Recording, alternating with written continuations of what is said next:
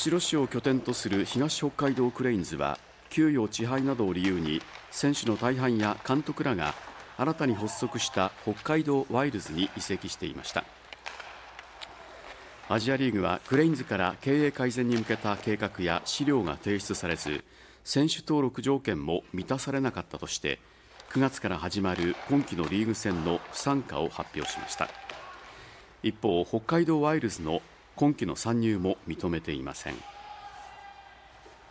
後ろにホッケーを残すためにあの選手にできることを全力で取り組んでいきたいと思ってます。アジアリーグは元クレインズの選手が別チームでプレーできる機会を確保する方針です